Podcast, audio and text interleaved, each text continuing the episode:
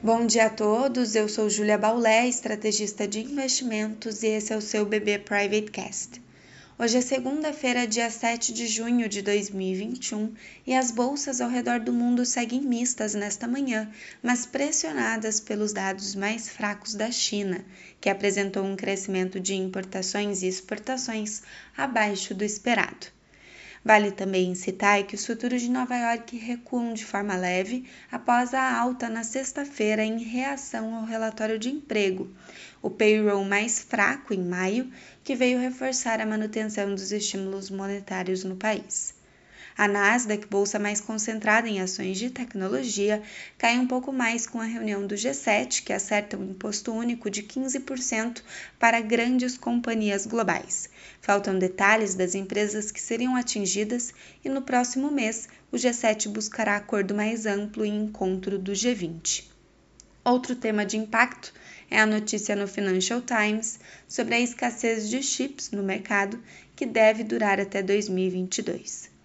Na Europa, as bolsas seguem majoritariamente em campo positivo, a despeito da queda inesperada das encomendas à indústria da Alemanha. Nas commodities, o petróleo realiza após as altas na semana passada, o dólar segue estável ante suas seis principais divisas e o minério de ferro também apresenta queda. Apesar do dia de hoje não contar com uma agenda robusta de indicadores, a semana reserva dados de muita importância.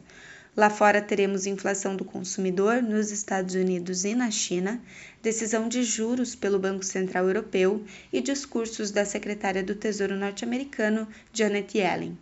No Brasil, teremos o IPCA de maio, além do desempenho das vendas no varejo e pesquisa de serviços de abril.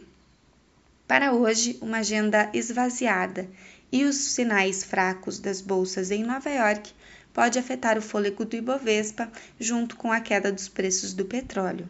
O índice bateu 130 mil pontos na sexta-feira. Acompanhamos também na semana a condução da MP da Eletrobras, que precisa ser finalizada até dia 22 desse mês, uma definição de agenda para o texto da reforma administrativa e novos depoimentos na CPI da Covid-19. Um bom dia a todos e até a próxima!